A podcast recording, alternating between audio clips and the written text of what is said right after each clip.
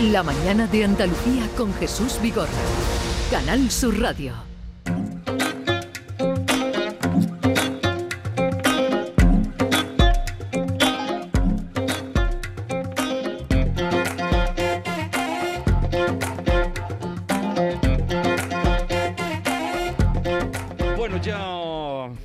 Hemos hablado con el ministro de Cultura, Miquel Iceta, que se va para la reunión que hay hoy en el eh, Bellas Artes de Sevilla, segunda pinacoteca del país, y, espero que allí también eh, le hagan ver ese retraso que lleva este museo, eh, esperando su, su momento.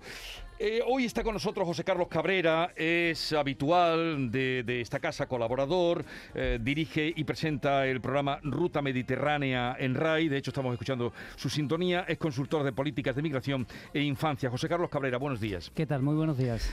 Eh, encantado de saludarte. Igualmente, Jesús. La última vez que estuviste aquí, no sé si lo llegaste a decir en la antena y si no, cuando se cerraron los micrófonos, nos llamaste la atención sobre la curiosidad de que este año eh, se juntaban el Ramadán, que es la gran fiesta, como todo el mundo mm, sabe, eh, de los musulmanes, eh, la Pascua judía, el Pesach, ¿no?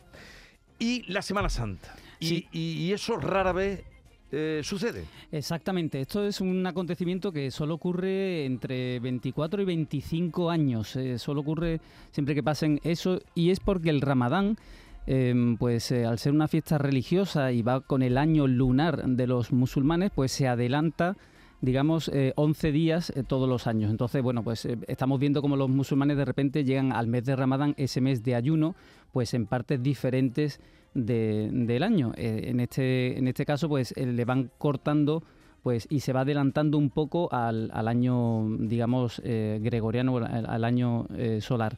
Y por eso este año está cayendo en este mes, empezaron el día 3 en Marruecos, el día 3 de abril, y el año que viene, pues, por ejemplo, pues caerá pues a mediados de marzo. En este año, pues curiosamente, pues coincide con la Semana Santa y con el Pesaj, por lo tanto, una ocasión única para hablar de estas tres grandes religiones monoteístas y de este gran momento de todos los creyentes del Mediterráneo. La Pascua judía, ¿cuándo, qué días eh, se celebra o qué? Porque sabemos el Ramadán que son eh, 40 días, ¿no? Sí. Eh, la Pascua judía, ¿qué días ocupa exactamente? Bueno, el Ramadán ocupa eh, lo que son el, el mes solar de- del calendario, que son entre 28 y 29 días. eh, Bueno, de- había pasado yo de día. Sí, 28, son, 29 son días. un poquito Calendario solar. un poquito menos y por esa circunstancia es por la que recorta, digamos, al año nuestro que bueno, pues tiene los meses 30 o 31 días.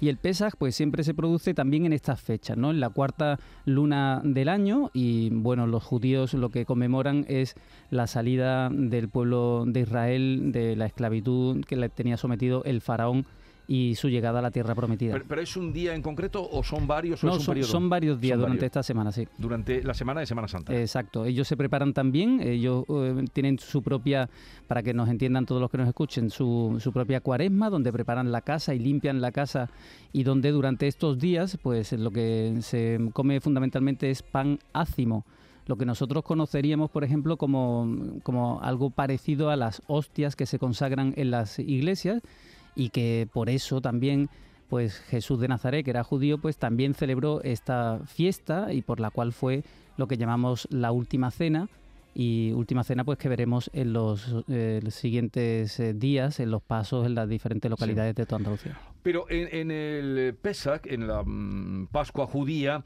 eh, ¿hay también ayuno o mm, hay también celebración? Mm, Dices que el pan es lo que se come. Eh, ¿Ayunan también? ¿Hay alguna característica en, en la alimentación? no se ayuna durante estos días, pero por supuesto el ayuno está contemplado también en la religión judía, no justamente en, la, en los días del Pesaj. Eh, el ayuno, hay que recordarlo, es algo mm, transversal a las tres eh, culturas. Nosotros lo teníamos antes, Sí. Lo único que ocurre es que después del Concilio Vaticano II pues se cambian eh, eh, un poco las formas y sabemos que lo que no debemos es comer carne pues los viernes de cuaresma, ¿no? Así que sí, está presente pero no precisamente en estos días. Bueno, eh, esto ocurre cada 24 25 años. nos Exacto, dicho. más o menos 24 o 25 años. Yo creo que un acontecimiento, pues desde el punto de vista intercultural, para que bueno miremos que este tipo de celebración tan importante, ¿no? Estoy pensando en el mundo musulmán que para ellos, eh, pues es una celebración muy especial, un mes eh, para pensar en su religión, para ser mejores y por lo tanto un mes que podríamos nosotros asimilarlo un poquito a nuestras navidades, ¿no? Esas eh, fechas tan especiales. Ese sería el equivalente más o menos.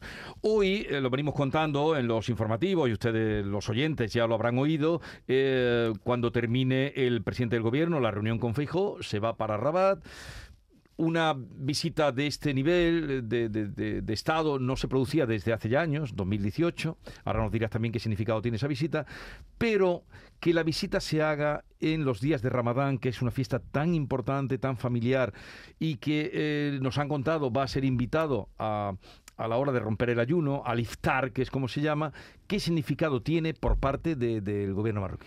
O, del rey, que es el que lo invita a su casa. Bueno, realmente, bueno, esta visita se produce en unas eh, circunstancias un poco especiales, ¿no? Todo el mundo sabe que bueno, el, gobierno actual de nuestro país pues lleva ya eh, del orden de dos años y tres meses eh, en el poder y curiosamente hemos tenido la anomalía de bueno de, que no se ha hecho la primera visita de nuestro gobernante al reino de Marruecos. Esta se produce, pues lo estamos viendo, ¿no? Con un retraso bastante importante y sobre todo eh, después de una crisis, pues quizás de las más serias de los últimos años entre ambos países.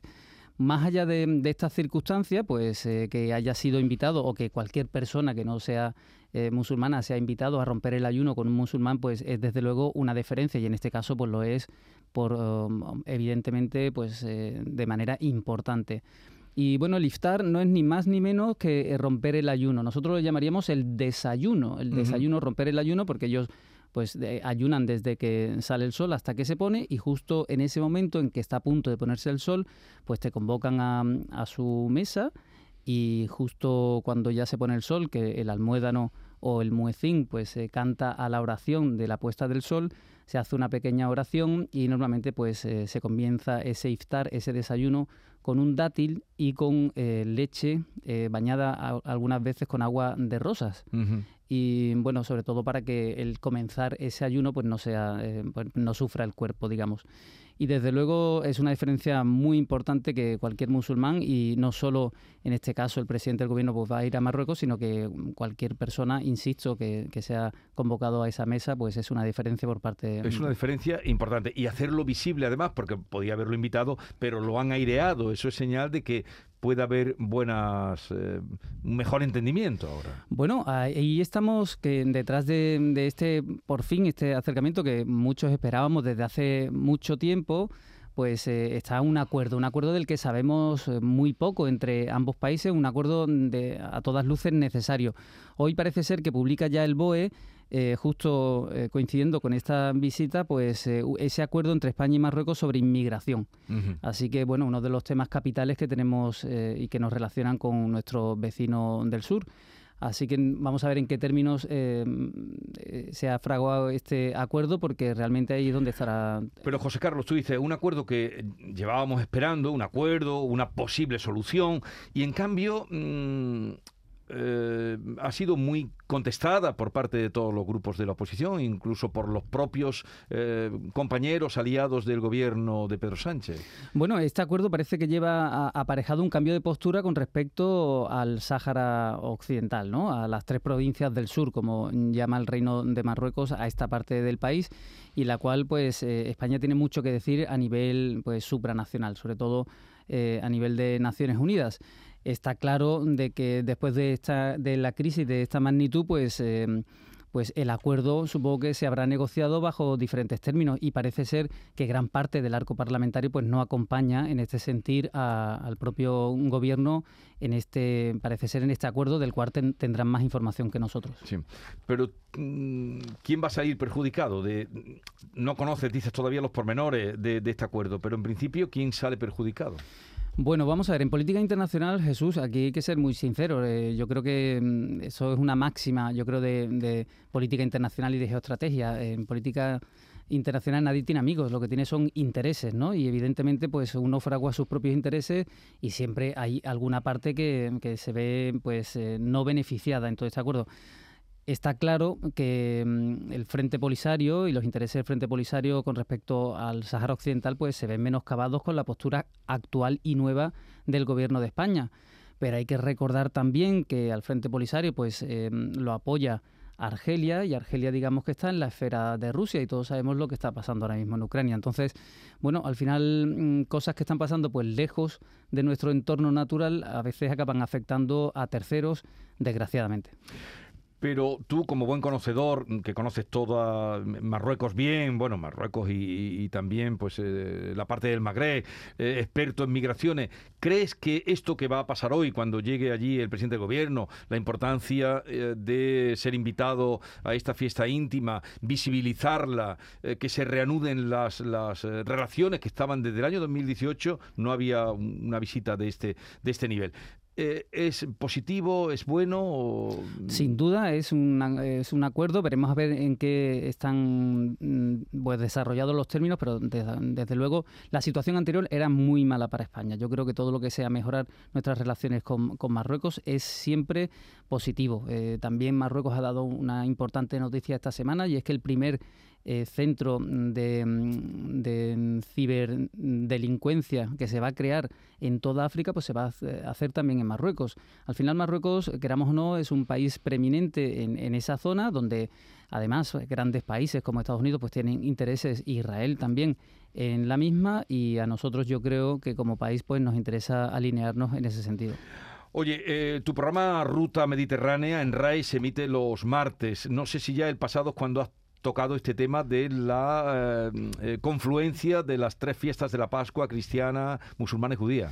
Sí, nosotros el martes pasado emitimos un programa en el que invitamos a una mesa redonda a un representante de la comunidad cristiana, a un jesuita, eh, Josep Buades, también a una musulmana, Amina Kamur, y también tenemos a nuestro colaborador Moisés Hassan, que, recuerdos cuando lo veas. que es de religión judía, a esta mesa justo en la última semana de Cuaresma para para hablar de cómo se preparan los creyentes en esas, eh, en esas celebraciones, en esa preparación a esas celebraciones y en qué consisten las celebraciones.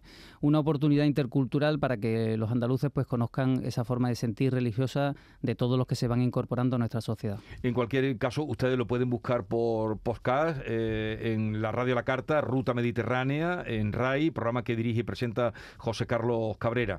Eh, ¿Cómo llevan lo de las mascarillas en Marruecos?